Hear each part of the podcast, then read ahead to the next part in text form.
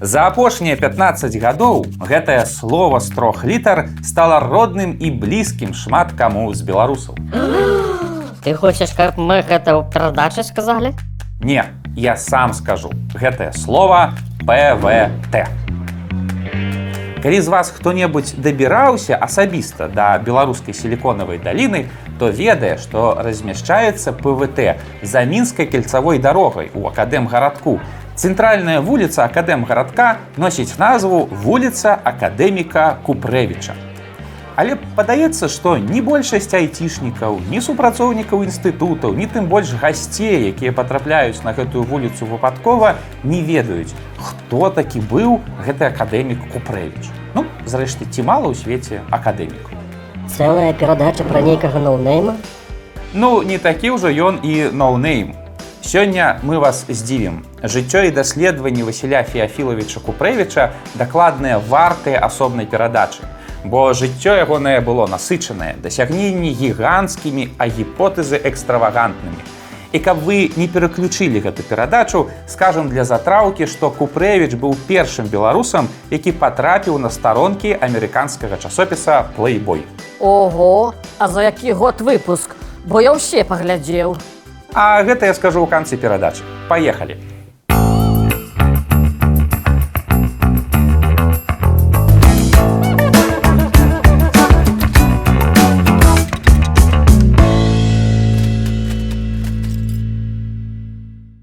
Васіль Феафілавіч Купрэвіч нарадзіўся па афіцыйнай версіі ў вёсцы кліннікі пад смалявічамі ў 1897 годзе. Ягоны бацька працаваў лесніком у маёнтку графа любеньскага падоршай. І дзяцінства малы Васіль правёў якраз там на аршаншчыне. Там жа у старадаўняй вёсцы смаляны Васіль паступіў у сельска-гаспадарчую вучэльню.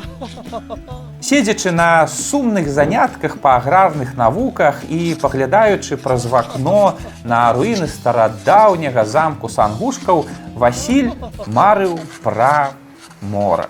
Море, море. Ну, ёсць такое ў беларусу.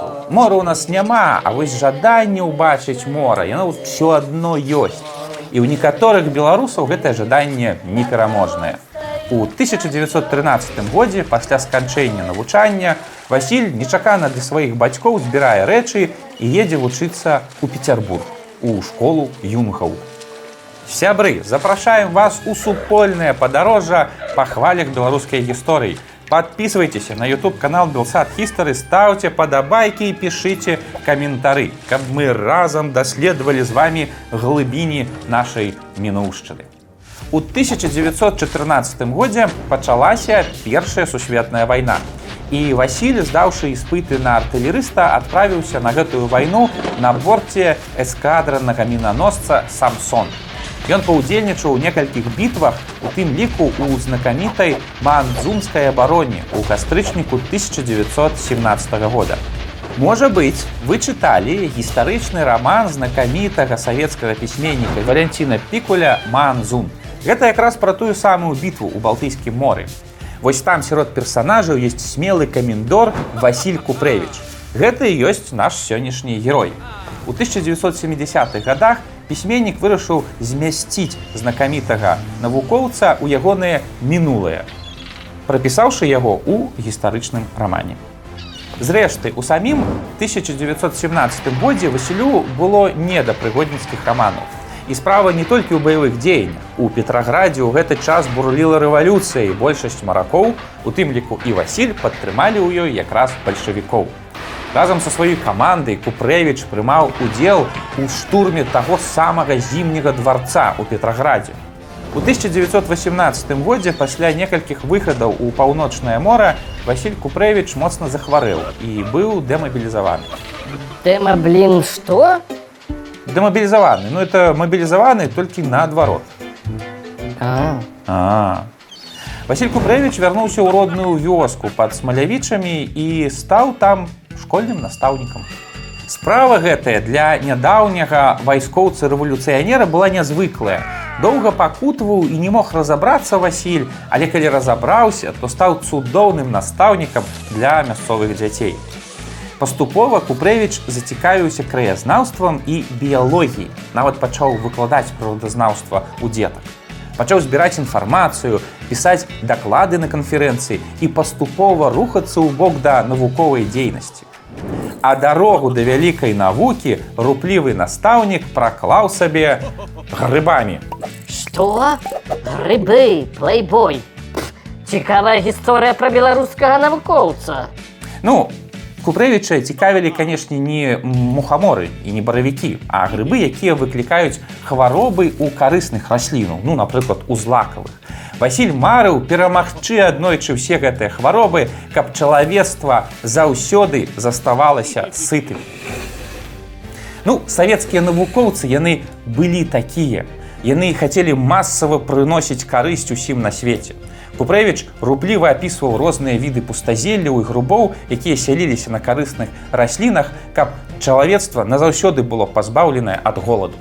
Па выніку вясковага настаўніка заўважылі. У 1931 годзе Васіль паступіў у аспірантуру батанічнага інстытута Акадэміі навук ССР, якую завершыў напісаннем дысертацыі на тэму да фізіялогіі хворай расліны. Василь Феофилович, ваша любимая пальма захварэла. Ну, ёечкі, можа грыбы? Якія грыбы гэта ж пальма? Малады чалавек, нічога вы не разумееце. Грыбы яны яны паўсюль. Вось, напрыклад, Ленін.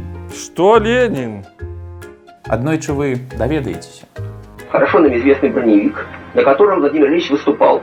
Обратите внимание, что грибница и броневик в срезе своем практически идентичны. Я могу даже на основании этого предположить, что у нас нет верхушки. Верхушка это, собственно, Владимир Ильич. То есть, если броневик это грибница, то мухомор это Ленин. І ўсё ў маладога навукоўца складвалася цудоўна. Вясковы хлопец, які выбіўся ў людзі, абараніў дысертацыю, стаў навукоўцам. І ўсё было вельмі добра, калі б не адзін нюанс. Васіль Купрэвіч жыў у 1930-х годах у Савецкім Саюзе. Махавік рэпрэсій паступова набіраў абароты і падыходзіў усё бліжэй да маладога навукоўца.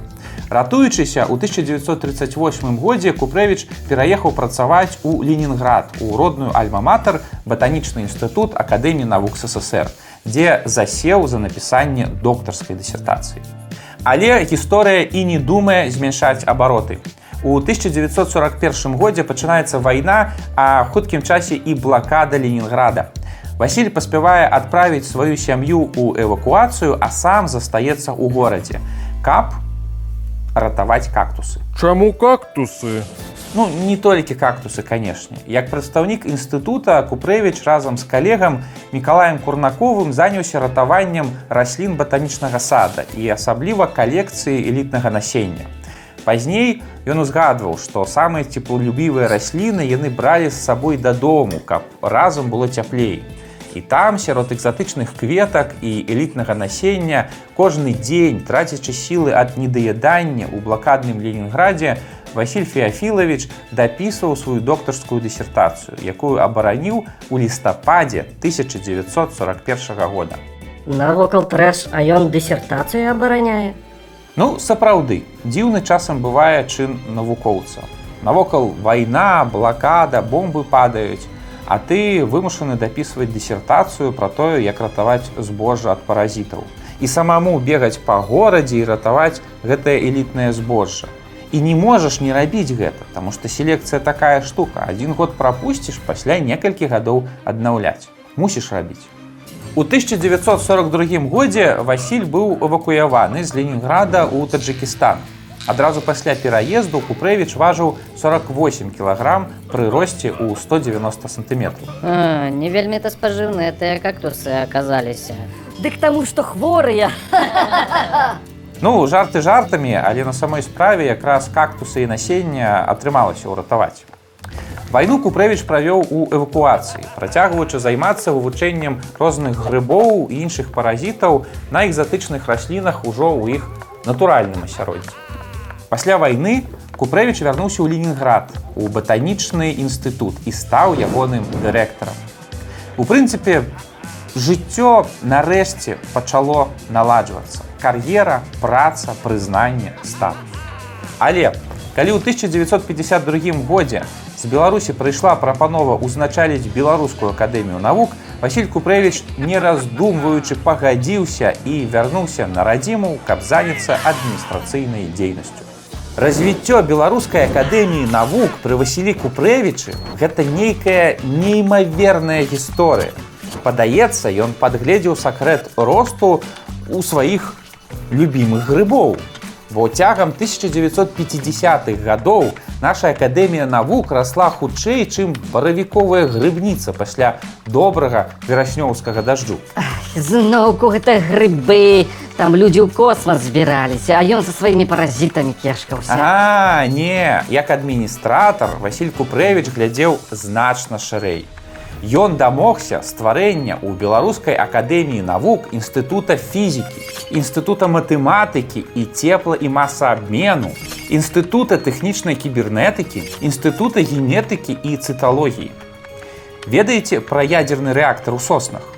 Гэта таксама Купрэвіч. Ён настаяў на тым, каб у Беларусі быў створаны інстытут ядзернай энергетыкі са сваім ядзерным рэактарам. Усе гэтыя інстытуты, створаныя па перадавых тады кірунках, рабілі беларускую навуку адной з самых развітых у савецкім саюзе.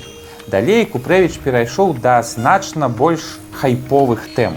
У 1960-х годах ён зацікавіўся тэмай старэння чалавека і дамогся таго, што ў Беларусі быў створаны першы геранталагічны сектар. Ды ты сёння ва ўдары, сыпеш тэрмінамі як насеннем Якім насеннем? з насеннага фонду. Не, вы паслухайце, дарэчы, вельмі цікава. Геранталогія гэта навука, якая вывучае старэнне чалавека. Дык вось, Купрэвіч выказаў меркаванне, што старэнне чалавека гэта не наканаванне, а выпрацаваны эвалюцыі механізм. Ну, то бок, калі па-простому казаць, што смерць гэта ў пэўным сэнсе ну, як хвароба, як грыбок, які можна пры пэўных абставінах вылічыць. Дык што, смерць гэта грыб? Але ж Ленін гэта таксама грыб. Э, Што Ленін э, гэта смерць для грыбоў? Не, Ленін гэта грыб смерці. Э, ну, менавіта вось гэтыя думкі ўразілі ў свой час сусветную супольнасць. Бо раней пра нешта такое казалі філосафы, а тут сур'ёзны вучоны з міжнародным іменем. У 1968 годзе знакаміты рэжысёр Стэнлі Кубрык у сваім інтэрв'ю з нагоды выхада фільма Адысея 2001 сказаў: « Як сцвярджае вядомы навуковец Купрэвіч, я перакананы, што мы знойдзем спосаб адключыць механізмы старэння клетак.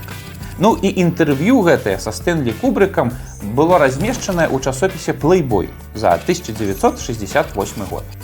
Таму у пэўным сэнсе можна сказаць, што Васіль Феафілович Купрэвіч быў першым беларусам, які засвяціўся ў плейбоі. Але на гэтым, ну у сэнсе на ідэі адключэння смерці Купрэвіч не спыніўся. У тых жа 60-х годах навуковец публічна адстойваў ідэю таго, што на марсе ёсць жыццё. Ну хоць нехта меў рацыю. А божачкі, які фантазёр, а я думаю, што нармальны навуковец. Ну, па-першае, навуковец мае права выказваць розныя гіпотэзы. А па-другое, ужо ў 1976 годзе амерыканскія навукоўцы сапраўды вылічылі ген, які адказны за старэнне чалавека. Таму гіпотэза Купрэвіча пра смерць была правільнай. Ну, а таму і з марсам яшчэ паглядзім. Пачакаем, пакуль Ілон Маск высадзіцца там. Тады і праверым. Илон Маск, где ты? Мы чакаем тебе. Прилетай до нас. Памёр Васіль Феафілович Купрэвіч у 1969 годзе і пахаваны на ўсходніх могілках мінску. Усім сваім жыццём гэта навуковец паказваў, што такое быць смелым і ў жыцці і ў навуцы, як ставіць амбітныя мэты і як дасягаць іх, нават не гледзячы на тое, што часам гэтыя мэты знаходзяцца за гарызонтам. Таму парк высокіх тэхналогій у свой час размесцілі на правільнай вуліцы. Толькі вось цяпер на гэтай вуліцы дзеецца зусім не тое, што хацеў Купрэвіч. Усе напрацоўкі беларускай навукі і беларускага бізнесу нішчацца без шкадавання. Але хочацца верыць, што дзесьці побач з намі набіраецца вопыту на нейкім самсоне наступны натхнёны малады марак, які прагне зрабіць нас бессмяротнымі.